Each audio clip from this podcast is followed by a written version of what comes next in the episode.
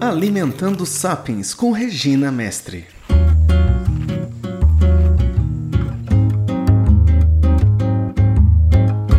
Oi, boa noite.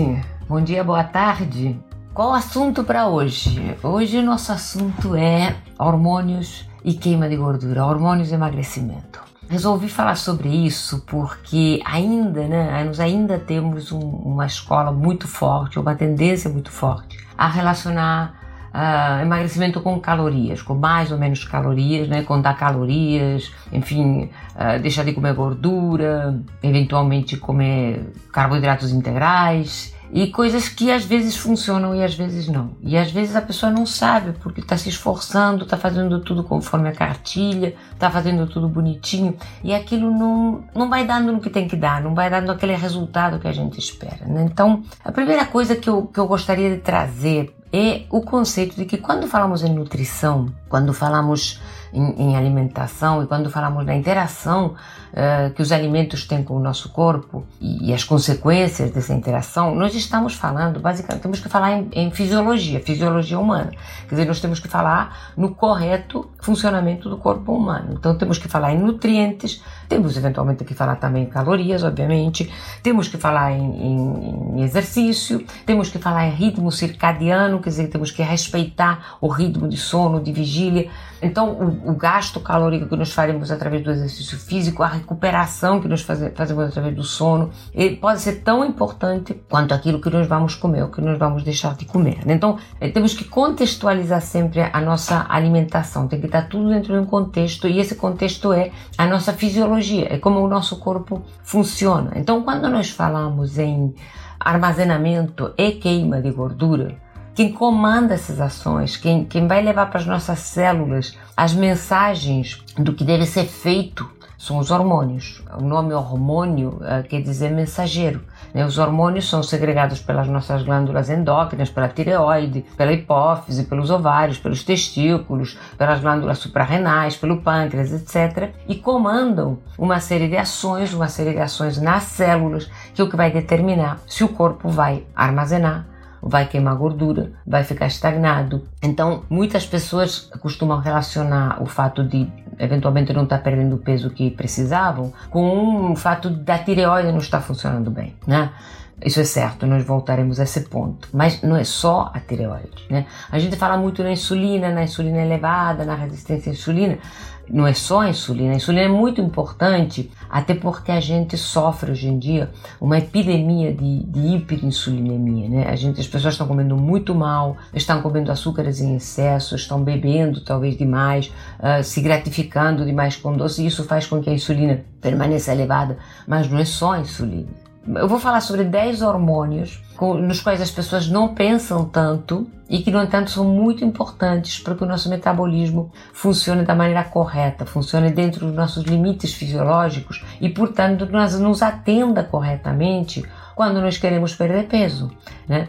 Já que ganhamos fazendo tudo errado, vamos tentar fazer a coisa certa para perder e perder de uma forma adequada, né? Óbvio que o processo sempre as pessoas ficam naquela expectativa de ah tem que ser em 10 minutos o que eu ganhei em 10 anos. Óbvio que não vai funcionar desse jeito, né? Óbvio que vai ser um processo de adaptação alimentar, de adaptação do metabolismo e que se a gente já começa a fazer a coisa certa, já começa a parar de engordar, já estamos com meio caminho andado. Depois o processo gradativamente vai acontecendo e a gente vai diminuindo aqueles estoques de gordura corporal e vai atingindo o objetivo não só estético. Eu sempre gosto muito de enfatizar que a estética é uma preocupação para mim secundária. É óbvio, a pessoa se gosta mais quando está magrinha, quando está em forma, quando está com um shape adequado, bonito, que se parece com as fotos de moda e tal, né? A roupa cai melhor, mas como dizem na minha terra, a procissão vai por dentro, né? Se a gente não tem uma alimentação adequada, o que se deteriora funciona de uma maneira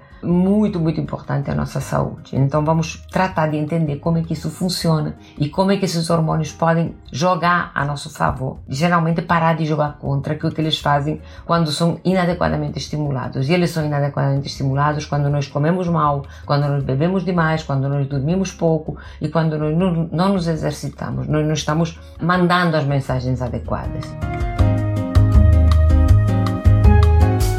Então, começaremos pelo de sempre, né? a insulina. A insulina é um hormônio que tem uh, uma função fundamental, né? Ela pode estar em, do, em dois modos: modo armazenamento de gordura, modo queima de gordura. Insulina alta, estamos em modo engorda. Insulina baixa, estamos em modo emagrece. A insulina é um hormônio estimulado basicamente pelos carboidratos, mas também por alguns aminoácidos, especialmente a leucina. Né? Então, o que, que acontece quando a insulina eleva? A insulina eleva sempre que nós comemos. Tanto se estivermos comendo certo, como se estivermos comendo errado. Nós vamos ter um pico de insulina. Se esse pico de insulina está dentro dos limites fisiológicos, se, quer dizer, se nós estamos comendo adequadamente uma boa porção de proteína, os vegetais, bebendo uma água para acompanhar, algumas gorduras boas, quando a insulina está de boa, quando ela está dentro dos limites fisiológicos, o que, que ela vai fazer? Ela vai encaminhar os nutrientes para dentro das células, vai, vai encaminhar carboidrato, proteína, vai administrar essa energia e vai dar tudo certo. Mas o que, que acontece quando nós não nos alimentamos corretamente? Quando começamos o dia com aqueles sucrilhos, aquele suco laranja, pão na chapa, café açucarado, aquela enxurrada de açúcar e daqui a duas horas biscoitinho e depois sobremesa depois do almoço e por aí vai. Aí fica em modo engorda. O que ela faz é a insulina elevada, muito mais elevada do que deveria e durante muito mais tempo, é simplesmente propiciar a formação de triglicerídeos que são empurrados para dentro das células gordurosas e vai atochando, vai atochando, vai atochando. Quer dizer, nossos estoques de glicogênio, a nossa reserva de açúcares, constantemente entupida porque nós comemos o tempo todo aquelas sete comidas ao dia, né, que o, ainda tem gente que preconiza, eu acho que erradamente, mas enfim, e muito carboidrato e tal, pronto, nós não temos oportunidade de queimar, não deixamos o corpo jamais em modo fome, em modo falta, então não temos como queimar os estoques e vamos engordando, engordando, engordando. Então o nosso primeiro hormônio regulador seria a insulina. A insulina tem que ser mantida exatamente dentro de níveis fisiológicos. A insulina tem que se manter baixa, né? Tem que se manter baixa para fazer o pico depois da refeição, para realmente orientar esses nutrientes para onde devem ir, para servirem como fonte de energia, para construir músculo e depois voltar aos limites, aos, aos níveis de repouso. Né? O que, é que acontece quando nós nos alimentamos mal? Nós chegamos a níveis de insulina que numa pessoa saudável está entre 2,5, 4, 5, 6 nós chegamos a níveis de 30, 40, pré-diabetes, diabetes já estabelecido, resistência à insulina. Quando temos insulina demais o tempo todo, as células ficam resistentes, não reconhecem a ação e aí vem a doença, aí vem o diabetes, aí vem toda uma série de problemas. Tá? Então, primeiro hormônio que nós temos que manter sob controle, insulina. Como nós mantemos o, o, o hormônio insulina sob controle? Carboidratos de boa qualidade na dieta, basicamente vegetais que crescem acima do solo, fibroses, uma boa quantidade de proteína, algumas gorduras boas, evitar doces, evitar sucos açucarados, evitar uh, excesso de açúcar, carboidratos muito pesados, muitos cereais, manteremos a insulina sob controle. Segundo hormônio importante para manter essa coisa toda sob controle: leptina. O que é a leptina? A leptina é um hormônio fabricado na nossa gordura corporal que leva a informação para o hipotálamo, que é essa estrutura do nosso motor, o chefe da, da, da coisa toda do nosso sistema hormonal. Ele leva para o hipotálamo informações de saciedade. Então, quando você come, a leptina aumenta, aumenta, aumenta, aumenta, até levar para o hipotálamo a informação de que você comeu o suficiente. Você está saciado, não, tem, não, não precisa mais de comer, a saciedade chega, você diz: não preciso mais, acabou de comer, vamos embora. O que que desregula? Quer dizer, então ele, ele, ele basicamente informa o hipotálamo que os estoques de energia sob a forma de gordura estão suficientes. Dietas bagunçadas, que te fazem comer o tempo todo muito doce, a mesma coisa de sempre, muito doce, muito refresco, muito refrigerante, uh, muito pãozinho, que sobe e desce, sobe e desce, muito baixa energia, a insulina sobe e desce, sobe e desce, desregulam a sensibilidade à leptina. Então, você vai acumulando gordura corporal, cada vez mais leptina é fabricada, ao ponto de que as nossas, os nossos, esses nossos sensores de informação ficam resistentes à leptina. Então, quando você ficar resistente à leptina, simplesmente não há mais informação correta de saciedade. Você não tem mais fome, você tem vontade de comer. Aquela fome real, de, de barriga vazia, de precisar repor nutrientes, não, esse contato se perde, essa noção se perde. Então nós ficamos com aquela sensação de quero mais, quero mais, quero mais, porque o nosso cérebro deixou de receber uh, informações confiáveis de saciedade. Então excesso de leptina, resistência à leptina, informações de saciedade que não são confiáveis, fica tudo desregulado e você come o tempo todo, tá? Hormônio que tem que ser mantido sob controle sob níveis, sob níveis fisiológicos. Leptina. Como? Fazendo uma alimentação que propicie a saciedade, então rica em proteína, mais uma vez, nada de carboidratos refinados. Dessa maneira, nós também começaremos a diminuir os estoques de gordura.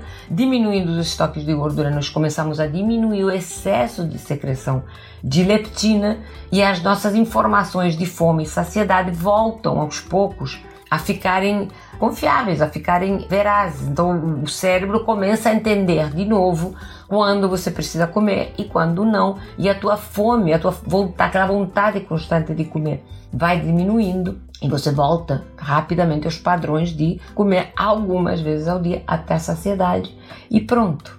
Aí passamos para o terceiro hormônio. O terceiro hormônio se chama Guerelin. O que é o Guerelin, meu Deus? Nome estranho, parece nome de duende, né? Mas não é um nome de duende, não. É um hormônio que se fabrica basicamente no estômago e que passa informação de fome. Faz informação de fome para o cérebro. Então você está de estômago vazio, esta hora sem comer, você está com fome, Guerelin é aumentado, mais fome ainda. Ele vem em ondas também, né? Repara que quando você está com muita fome, passa a hora do almoço, você está lá azul de fome, mas daqui a pouco essa sensação vai diminuindo um pouco. Por quê? Porque a onda de Guerelin diminuiu. Daqui a pouco, mais tarde, vai voltar. Então não é sempre que ele está em, em, sendo estimulado, né? A fome faz umas ondinhas, mas basicamente é um hormônio que, que funciona estimulado pelo estômago vazio. Então dá informação de fome para o cérebro. O que, que se descobriu ultimamente sobre o Guerelin? Duas coisas importantes. Uma que ele favorece quando começa a aumentar muito, né? Você está comendo muito e você desregula o mecanismo de leptina, desregula o mecanismo de, de. Ele é um hormônio que quando você come em excesso, quando você vai comendo, ficando com fome, ficando com fome e, e comendo, ele vai estimular o acúmulo também de gordura abdominal, que é aquela gordura mais perigosa, né? Aquela, aquela barriguinha de shopping, entre aspas, né? E outra coisa, ele, ele está intrinsecamente ligada com o nosso ritmo circadiano, com o ritmo de sono e vigília. Então, repara, noite mal dormida, você tem mais fome no dia seguinte. E cada vez temos mais noites mal dormidas, né, gente? Porque a gente não larga a porcaria do celular, a gente fica enfiado com a cara enfiada nessa luz azul até altas horas. Temos que acordar cedo para trabalhar, para querendo malhar, que não sei o que, a gente acaba dormindo 4, 5 horas quando seria necessárias 7 ou 8 para levantar bem refrescado. Então, uma coisa que nos ajuda muito a regular os hormônios, além do que se come, é exatamente respeitar o ritmo circadiano. Circadiano quer dizer o ritmo ao longo de um dia, faz um círculo em torno de um dia. Então nós temos uma hora para acordar, temos uma hora para sentir fome, temos uma hora para começar a ficar com sono e temos uma hora para dormir. Durante toda a história da humanidade, isso foi relacionado com a luz e a escuridão. Com a escuridão se dorme, com a luz se acorda. Então você imagina o estrago que faz uma tela com uma luz bem mais forte que a luz do dia, ligada na tua cara, quando você já está na caminha e está lá vendo a fofoca do, do, do Instagram, ou a fofoca do, do Twitter, ou o grupo das tias do Zap, ou falando de política, ou esbravejando contra alguém Então é muito, muito, muito, muito importante para mantermos os, os, hormônios regulados, sobretudo os hormônios da fome, que a gente durma bem. Se você só tem 4 horas de sono, você vai estar com mais fome do que se você tem 8 horas de, de sono reparador, de sono de qualidade, quarto escuro, numa temperatura agradável, sem barulho. Você vai ter muita menos fome. Qual o quarto hormônio que eu considero muito importante, muito importante. Se chama adiponectina. Esse é novo, né? Esse vocês não têm ouvido tanto falar. A adiponectina também se conhece como gordura marrom. Ele é um tipo de, de, gordura especial extremamente densa com função endócrina, quer dizer, com uma função hormonal. E a gente conhece ele popularmente como o hormônio que come gordura. Porque quanto mais gordura marrom nós fabricamos, nós fabricamos essa gordura marrom, que é uma gordura densa, que ocupa pouco espaço e que tem muita energia, nós fazemos isso às expensas da nossa gordura branca, da nossa gordura comum, digamos assim, das nossas banhas, né? Então é importante, né? Quando os níveis de adiponectina estão baixos, quer dizer, nós estamos formando pouca gordura marrom, nós aumentamos a possibilidade de resistência à insulina e a possibilidade de obesidade. Quando nossos níveis de adiponectina, de gordura marrom, estão altos, tudo isso vai melhorando, aumenta, quer dizer, diminui a capacidade de concentrar, de, de, de fazer gordura e aumenta a longevidade. Então repara como é importante. Nós temos depósitos de, de, gordura marrom, nós temos uma adiponectina adequada, porque nós não só ficamos mais magros, como nós ficamos mais, mais longevos, com mais qualidade de vida, né, numa determinada idade. Então, o que que nos faz melhorar a adiponectina? Repara bem nisso. Frio. Frio. O frio é um grande, é um estressor, é, é uma causa de estresse físico muito positivo para estimular adiponectina. Então, quando a gente fala de desconforto voluntário, de banho frio, de você chegar no mar e em vez de ficar lá, sabe, dando aqueles pulinhos, eu não vou entrar porque está gelado, você entra no mar e nem pensa, mergulha de cabeça, se molha na água gelada. Toma banho frio. Banho frio é sensacional. Dia de, de frio, Uh, de repente andar um pouco com os pés descalços no chão para sentir um pouco de frio. A gente tem que é, é, saudável às vezes, claro, não é bater queixo de frio o dia inteiro. São momentos pontuais de, de abrirmos mão daquela zona de conforto. Ah, mas não aguento banho frio. Aguenta sim. Se enfia embaixo, abre a torneira no máximo e fica quieto contando até 10. Você já tomou teu banho frio, já saiu da zona de conforto. Vou dizer uma coisa, custa. No início custa. Por isso que a gente tem que fazer no susto. A gente não pode, ah, metendo o pezinho para ver como é que tá. Não, tem que ir no susto mas depois de uma semana você vai sentir falta. Se você te, morar perto do mar, tiver oportunidade de se exercitar na praia de manhã cedo, cai na água, sempre. Gelada, melhor ainda. Sem pensar, vai e entra. Depois de uma semana você vai sentir falta. E a tua adiponectina, a tua gordura marrom, vai agradecer. Qual a outra maneira fácil? Essa é mais fácil. É malhar no frio. Então, malhar sempre num ambiente que tenha ar condicionado, não malhar no calor para suar muito e tal. Malhar no frio, não pede para baixar a temperatura, para tirar o ar-condicionado quando você está malhando, malha no frio. Quanto mais frio estiver, mais troca de calor, mais calor o teu corpo vai expandir, mais adiponectina vai, vai se formar, vai secretar, mais gordura marrom, mais saúde, mais queima de gordura branca, tá? Então já falamos até agora da insulina, da leptina, do guerelin, da adiponectina. Vamos pro quinto. Aí sim, tireoide. Tem umas considerações sobre a tireoide que eu acho que vai um pouquinho além daquilo de ah, minha tireoide não está funcionando, né? Primeira, a primeira é que temos muita gente com problema de funcionamento da tireoide porque a gente está tendo muito problema de autoimunidade, de tiroidite de Hashimoto. Estamos vendo níveis assustadores de tiroidite autoimune, que é provocada basicamente, a gente já sabe disso hoje, não é somente falta de sorte, é uma doença causada pela inflamação, pela inflamação subclínica que provoca, que é provocada por quê? Pela má alimentação, pelo excesso de gordura corporal e pela resistência à insulina. Então, a gente consegue não digo reverter, porque uma vez o dano está instaurado, uma vez a, a tireoide ficou tão inflamada que sofreu dano estrutural, a gente pode não recuperar nunca desse hipotiroidismo e seguramente vai precisar de reposição de, de hormônio tiroidiano pela vida toda.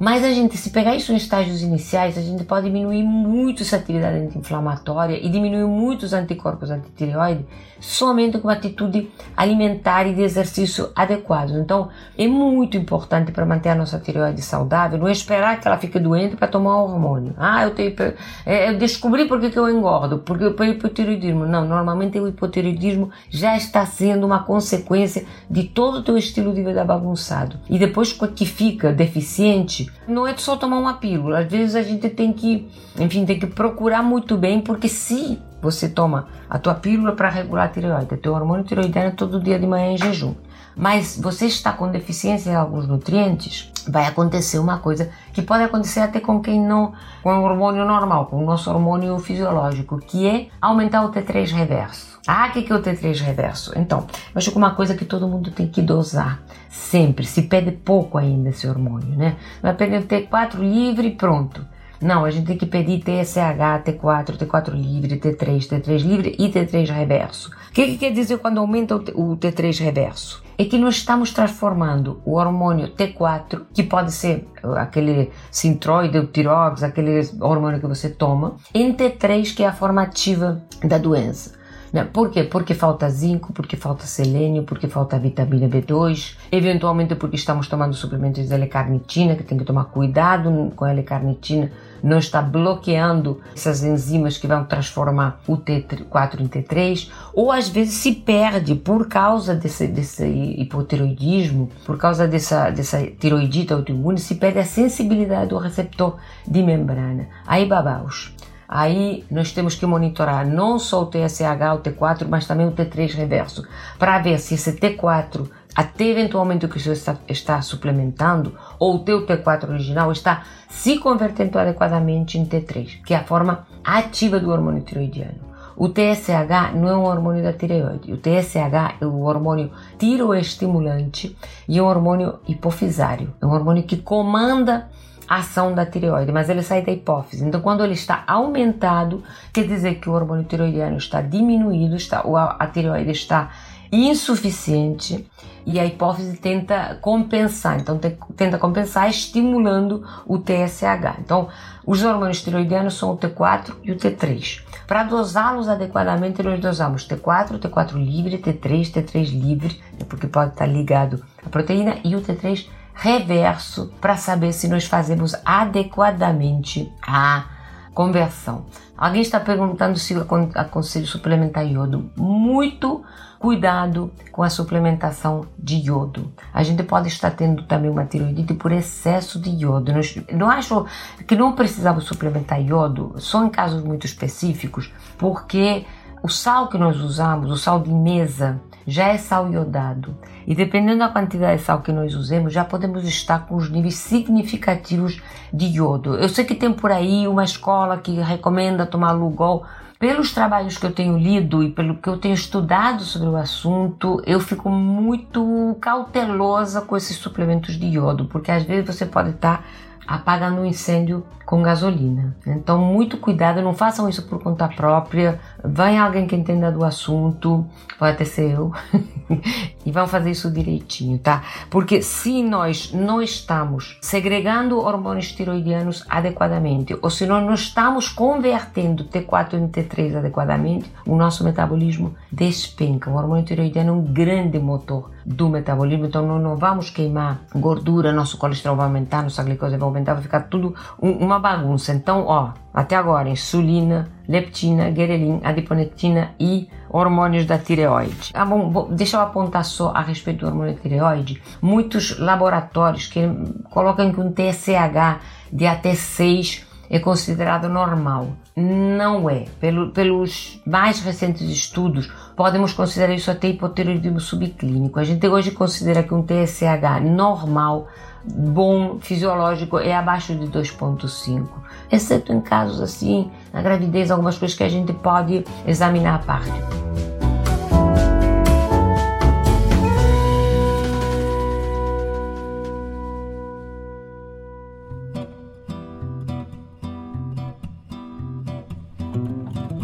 Vamos falar agora de um hormônio que a gente está vendo também muito, muito fora dos níveis fisiológicos, infelizmente, que é a prolactina. A prolactina é um hormônio que somente deveria estar elevado no final da gravidez e na lactação. É um hormônio para propiciar o aleitamento materno, para propiciar a formação de leite, né? Que, o que acontece é que quando você está amamentando, você tem uma série de ações disso aí. A prolactina fica de fato muito alta, tá? tem que estar alta para estimular a glândula mamária a produzir leite. Mas ao mesmo tempo, tudo que tem a ver, tudo que gira em torno da gravidez, da lactação, tem, traz umas mudanças. Né? Então a pessoa que ah, um bebê, emagrecer no dia seguinte, tá linda, fazer uma lipo, sair saltitante. Não é assim, a gente é mamífero, então a nossa prioridade, uma vez que nós nos reproduzimos, é alimentar a cria, né? É amamentar. Então a gente tem que entender um pouco que tem coisas que são fisiológicas durante a amamentação, uh, durante o puerpério, né? os hormônios ficam bagunçados, durante a amamentação a gente fica mais sem energia. Né? Por quê? Porque o aumento da prolactina traz uma queda na dopamina e na serotonina. Pode até acontecer o que a gente chama do baby blues, né? ou, nos casos mais graves, a depressão pós-parto. Nós temos um, um, isso mexe. Por quê? Porque a prioridade para a natureza é que você fique quieta dentro de casa, não pense em safadeza, não pense em ir para festa, não pense em nada e fique alimentando o teu bebê. Então, isso na, no pós-parto, na, na, na, lactação, é normal. O que não é normal é ver os níveis de prolactina elevados que estamos vendo hoje corriqueiramente em exames rotineiros, tanto em homens quanto em mulheres. Isso começa a ser muito preocupante, né? Porque e o que que acontece com, com a prolactina? Ela tem uma relação muito direta, muito direta com a tireoide.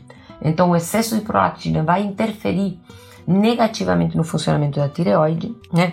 inibe testosterona em homens e estrogênio em mulheres, então vai ter uma incidência ruim sobre todo o aparelho reprodutivo e sobre a libido e sobre o ganho de massa muscular por causa da afeto na testosterona. E da onde vem isso? Por que, que estamos vendo esses aumentos hum, insanos de prolactina em pessoas que não estão amamentando, até porque às vezes são até homens? Porque nós dormimos muito pouco. Mais uma vez voltamos ao ritmo circadiano. Um, um, a prolactina é um hormônio que responde muito ao cortisol, responde muito ao estresse, à falta de sono. Então, quando você está cronicamente estressado, quando você está dormindo pouco, você não se exercita, você está com aquela vida, essa pessoa, eu sou estressado, você ninguém é estressado. O estresse é uma reação fisiológica de luta ou fuga, é uma reação da que a natureza nos forneceu para estarmos alerta, para encarar perigos, predadores, ameaças. Não é uma coisa para você estar o dia inteiro quicando que nem uma pipoca. Se você está o dia inteiro quicando que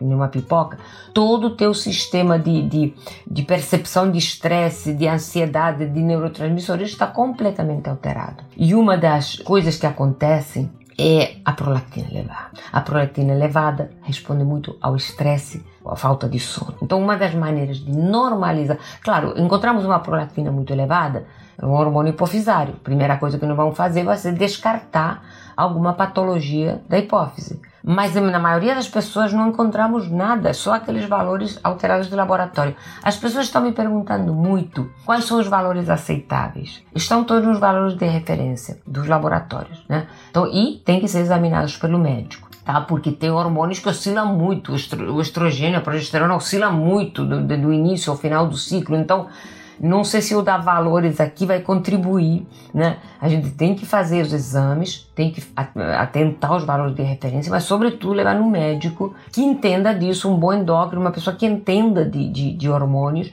para saber se eles estão em excesso ou não. Mas o que eu quero chamar a atenção aqui é que se a tua prolactina está elevada, está não só atrapalhando a tua queima de gordura, está atrapalhando teus hormônios sexuais e reprodutivos e vem seguramente de um estresse cronificado por os estímulos de estresse estão aí, né? nós temos, temos governos, temos oposição, temos falta de grana, está tudo aí, né? Está tá, tá para todo mundo ser feliz nesse, nesse quesito, né? porque ou gostamos de um ou gostamos do outro e estamos brigando muito.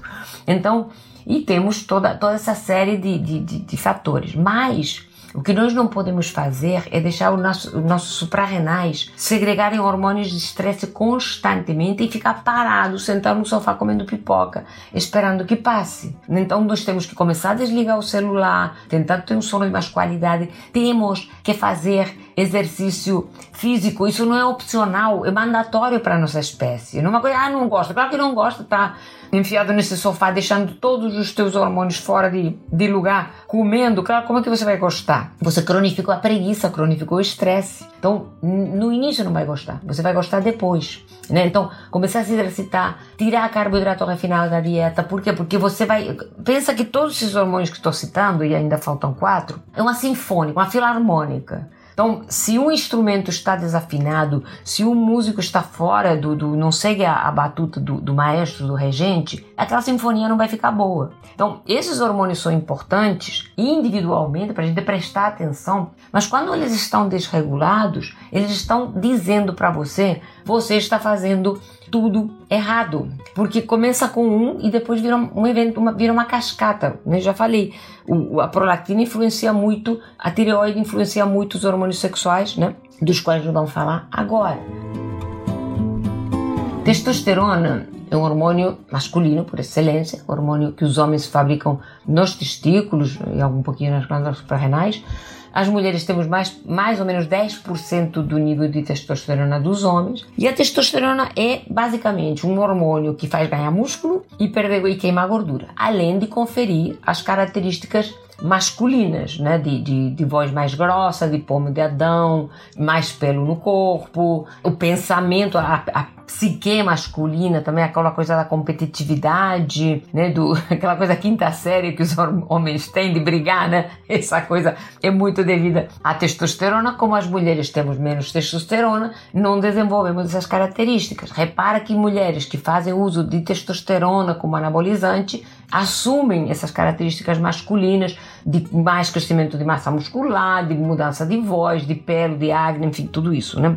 O que acontece com a testosterona? Circula por aí de duas diferentes, três diferentes maneiras. Ligada a duas proteínas, basicamente a proteína ligadora de hormônio sexual, que você encontra no teu exame com as siglas SHBG, e albumina. Tá? E depois temos a testosterona livre, que é uma pequena quantidade e que age, é a que age de forma ativa. Mas para ela ser transportada, ela precisa ser ligada a essas proteínas. Então, quando ela está ligada a essas proteínas, para a testosterona funcionar adequadamente, nós temos que ter a quantidade adequada dessas proteínas. Então, se nós estamos mal alimentados, as mulheres, por exemplo, que tomam anticoncepcional, a proteína ligadora do hormônio sexual aumenta absurdamente. Então, claro que diminui a libido por falta de testosterona, porque fica toda sequestrada pela proteína transportadora do hormônio sexual. Claro que se você toma anticoncepcional, você vai ter mais dificuldade de ganhar massa, porque a tua testosterona livre vai ficar inexistente, vai ficar toda ligada à proteína transportadora de hormônio sexual, né? E ao mesmo tempo, nos homens, a gente tem que considerar que a testosterona pode ser transformada por duas enzimas. A boa, a via boa, é a via da 5-alfa-redutase, que vai transformar a testosterona em DHT, né, de, de hidrotestosterona, que é um hormônio masculinizante, vamos dizer assim. Tem alguns poréns que podem fazer uh, cair o cabelo em alguns homens, mas enfim, é digamos a parte boa da transformação de testosterona. Mas o homem que está gordinho, que tem muita gordura abdominal, que não se exercita, tem a outra via, que a gente chama via das aromatases. A aromatase é uma enzima que é fabricada basicamente na gordura corporal. O que, que a aromatase faz na testosterona? Transforma em estradiol, transforma em estrogênio. Então aconselho os homens, ficam muito preocupados com a dosagem de testosterona deles. Ah, minha testosterona, vou precisar fazer reposição. Eventualmente você não vai precisar. Vamos dosar teu estradiol também, porque se você está transformando muita testosterona em estrogênio, porque você está barrigudo, nós temos que fazer queimar essa gordura da barriga, tirar essa gordura abdominal na dieta certa e no exercício, que aí teus níveis de testosterona já vão aumentar naturalmente. Você vai deixar de aromatizar. Repara que muito homem, quando começa a botar muita barriga, começa a botar peitinho também. A glândula mamária cresce. E acumula mais gordura. Por quê? Por causa das aromatases que estão eh, fazendo uma quantidade absurda de estradiol para homem, tá? E o que, que acontece com esses homens? Vão ter um risco muito aumentado de câncer de próstata quando ficarem mais velhos, porque a testosterona protege. O estradiol e a estrona são muito maléficos para os homens, sobretudo para os homens de meia idade. Então, muito cuidado com a gordura abdominal, que não é barriguinha de chope, tá? Não é barriguinha de chope, é barriguinha de aromatase, de, de, de coisa inflamatória, de sem vergonhice. Agora, senhores, convenhamos, eu canso de andar na praia final de semana ou quando tiro uma folga e ver aqueles homens que às 9 horas da manhã estão com a cerveja na mão. Estão criando juízo, né, gente? 9 horas da manhã não é hora de tomar cerveja aqui tomar um drinkzinho final de semana, faz uma coisa moderada, porque essa é aquela história que não tem como dar certo, tá? Tomar cerveja desde 2 horas da manhã, começar o happy hour na quinta-feira e sair bebendo todas, isso não tem como dar certo, não tem como dar certo. Então, quiserem recuperar a saúde, quiserem não infartar, não ter câncer de próstata, ter níveis de testosterona adequados, isso não, não conversa com cerveja o tempo todo, com cerveja de, de 10 horas da manhã. Ou você escolhe um caminho ou você escolhe o outro. Não tem caminho do meio. Isso não é um carro flex que você né? Não, não é. Vamos falar agora dois hormônios a mais, estrogênio e progesterona, que são hormônios femininos, né? Então, o que está acontecendo conosco, com a nossa civilização, digamos assim, com a nossa maneira de comer, em relação aos hormônios femininos? Primeiro, nós estamos criando uma, uma raça, uma, uma espécie quase que diferente, com excesso de estrogênio, tanto para homens quanto para mulheres. Devido a quê? A maior quantidade de gordura abdominal e excesso de aromatase nessa gordura e transformação para os homens transforma a testosterona em estrogênio e para as mulheres transforma o estrogênio bom, né? em vez de transformar em estriol, transforma em estrona, que é o estrogênio ruim, é o estrogênio que tem que estar em pouquinha quantidade, tem que estar equilibrado com o estradiol, não pode passar do ponto porque aí vira um hormônio pró-cancerígeno, pró-câncer de mama, enfim, dá ruim, tá? Então, nós estamos criando um ambiente de hiperestrogenismo que ainda é piorado pelo excesso de plásticos, que quando nós aquecemos plástico no micro-ondas, copinho plástico, enfim, uh, vasilhame quente, aquela garrafa de água que está quente dentro do carro, libera substâncias que são xenoestrogênios, eles têm uma estrutura química similar ao estrogênio e agem nos nossos receptores e nos causa hiperestrogenismo. O excesso de soja na alimentação. Ah, mas eu não como soja porque não sou vegano. Talvez você está tomando muito suquinho de soja ou comendo muito produto industrializado que tem soja em excesso. E, sobretudo, os agrotóxicos. Os agrotóxicos são uma fonte de xenoestrogênio absurda. Então, ah, alface orgânico mais caro? Depende. Se você tira todos aqueles refrigerantes do carrinho e pensa no que vai economizar de quimioterapia lá na frente, talvez não saia tão caro assim, né? Mas enfim. E outra coisa, nós estamos gerando muita gordura corporal, muito triglicerídeo na base do excesso de carboidrato. E aí esse excesso de carboidrato gera muita gordura abdominal, nós aromatizamos muito, temos o excesso de estrogênio ruim, mas ao mesmo tempo nos disseram, come pouca gordura porque, meu Deus do céu, você é uma gordura a origem de todos os males e colesterol, enfim, você vai morrer disso. Então nós comemos cereais, pães né? e tudo desnatado, tudo light tudo sem gordura. Porque temos que evitar o colesterol como o diabo corre da cruz. Então o que, que acontece? Nós comemos pouca gordura de qualidade. Evitamos a gordura, a gordura animal, porque nos disseram que fazia mal. Evitamos a manteiga. Então estamos formando muitos triglicerídeos na base do excesso de carboidrato e ao mesmo tempo ingerindo pouco colesterol de qualidade. E esse pouco colesterol de qualidade faz o quê? Esse, nós, a progesterona é um hormônio esteroide. É formado na base do colesterol. Então nós temos excesso de estrogênio pouca progesterona. Endometriose, tensão premenstrual, problema de ovário policístico. Progesterona é um hormônio protetor, o hormônio que balanceia. Então, quando temos excesso de estrogênio, temos retenção de líquido, inchaço, mais acúmulo de gordura. A progesterona não, não tem suficiente para balancear isso. Então, nós estamos em excesso de estrogênio deficitário de progesterona. Além disso, isso dá problemas de fertilidade, muita tensão pré-menstrual e quando a gente está tendo tensão pré-menstrual, quase que assassina depois dos 35 anos. Por quê? Porque nós começamos um climatério com déficit de progesterona gritante por causa de uma alimentação inadequada e mal orientada. Nos, nos fizeram ter medo de carne de manteiga e não ter medo de sucrilhos. E dá no que dá. Vamos falar agora do décimo cortisol. Cortisol é um, um corticoide natural. Quer dizer, quando, repara quando você está inflamado, muita inflamação, te dá um quê? Cortisona ou um corticoide, uma coisa que te desincha muito rapidamente. Então, o cortisol é o nosso anti-inflamatório natural, né? É um, é um, hormônio.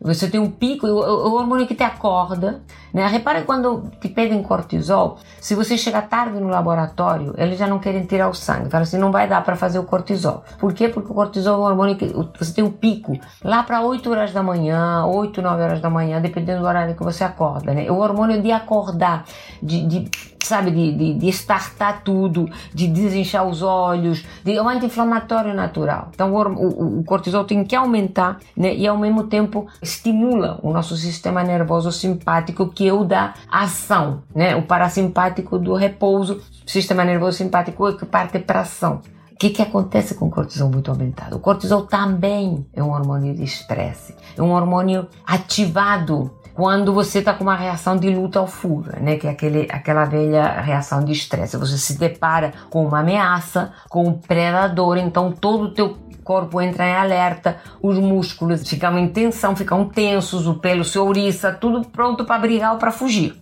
Então, o cortisol estimula um mecanismo chamado de neoglucogênese, aumenta uma formação de glicose. Por quê? Porque se você está tendo uma reação de estresse normal, alguém te soltou dentro da gaiola dos leões no zoológico, você vai precisar de muito glicogênio nos teus músculos, de muita glicose para poder brigar, para poder lutar, para tentar fugir de lá. Só que se você hum, essa reação de estresse é crônico e você não está usando os teus músculos, essa glicose vai para onde? Para onde toda a outra vai, vai acabar contribuindo ao depósito de gordura corporal. Então, dormir bem, fazer exercício. Gente, eu não, eu não vou cansar de repetir isso, porque a gente é, criou um modo de vida tão hedonístico, onde ah, temos que comer o que, o que quiser, o de tudo com moderação, o famoso de tudo com moderação, que quando na hora que você inclui as traquinas nesse de tudo já ferrou, porque todos os teus mecanismos de compensação e de recompensa já estão alterados, você não vai conseguir parar de comer. E dormindo pouco, dormindo muito pouco. Então, pra quê? Pra ficar sabendo meia dúzia de fofoca, de besteira que, que, que qualquer idiota botou no zap zap, ou pra ficar vendo se o crush está online e não está falando comigo, ou para se não me respondeu. Olha que ponto nós chegamos. Olha, além do mais, o estrago que isso faz com a nossa autoestima, né? Ficar vendo se outros estão online. Vai dormir, melhor que tu faz.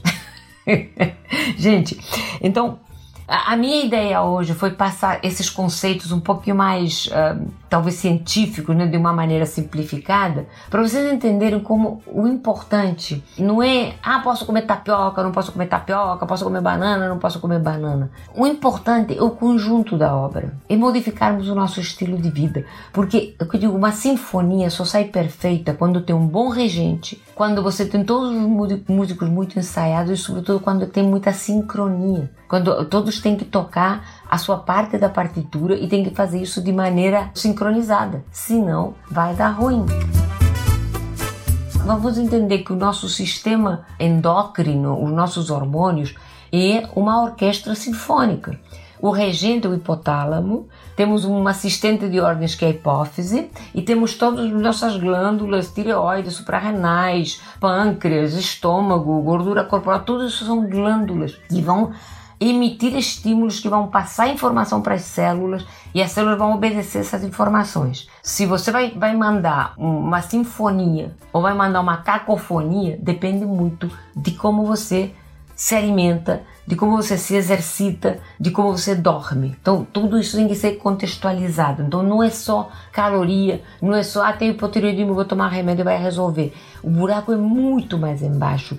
E nós, o nosso modo de vida confortável, fica sempre aquecido, sempre mesma, ou, resfriado quando faz muito calor, na mesma temperatura, comendo tudo que nos dá na telha, que encontramos nas prateleiras dos supermercados, preguiçoso, não se exercitando.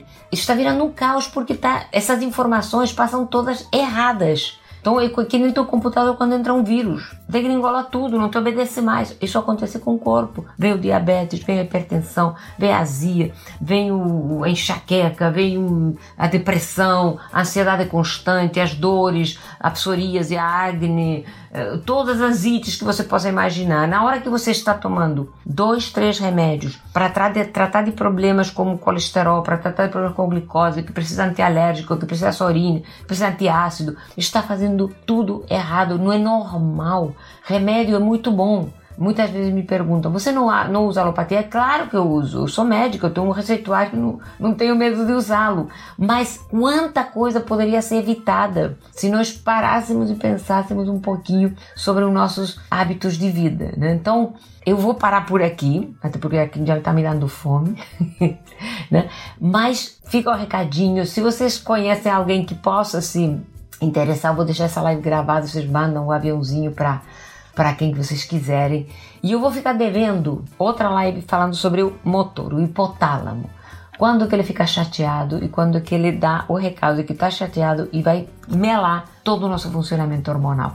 Na próxima live falaremos sobre isso. Eu acho importante quando a gente conhece essas coisas, a gente se empodera mais, porque você começa a ter um mais poder de decisão sobre o que você vai querer fazer, como você vai querer modificar as coisas. Né? Veja bem, não são só calorias, não é só malhar que nem uma louca no calor e suar muito. Pelo contrário, malhar no frio, se alimentar direito, parar tanto de contar calorias e começar a pensar em qualidade, não só de alimentação, mas de vida, tá, gente? Eu agradeço demais a confiança. Tendo dúvidas, sugestões, mandem para cá, manda direct, manda mensagem.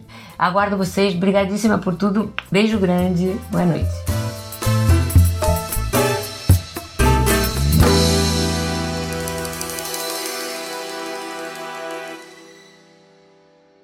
Você tem alguma dúvida, alguma sugestão, alguma pergunta para a gente? Entra em contato. O e-mail é contato@reginamestre.com.br. Aguardo vocês.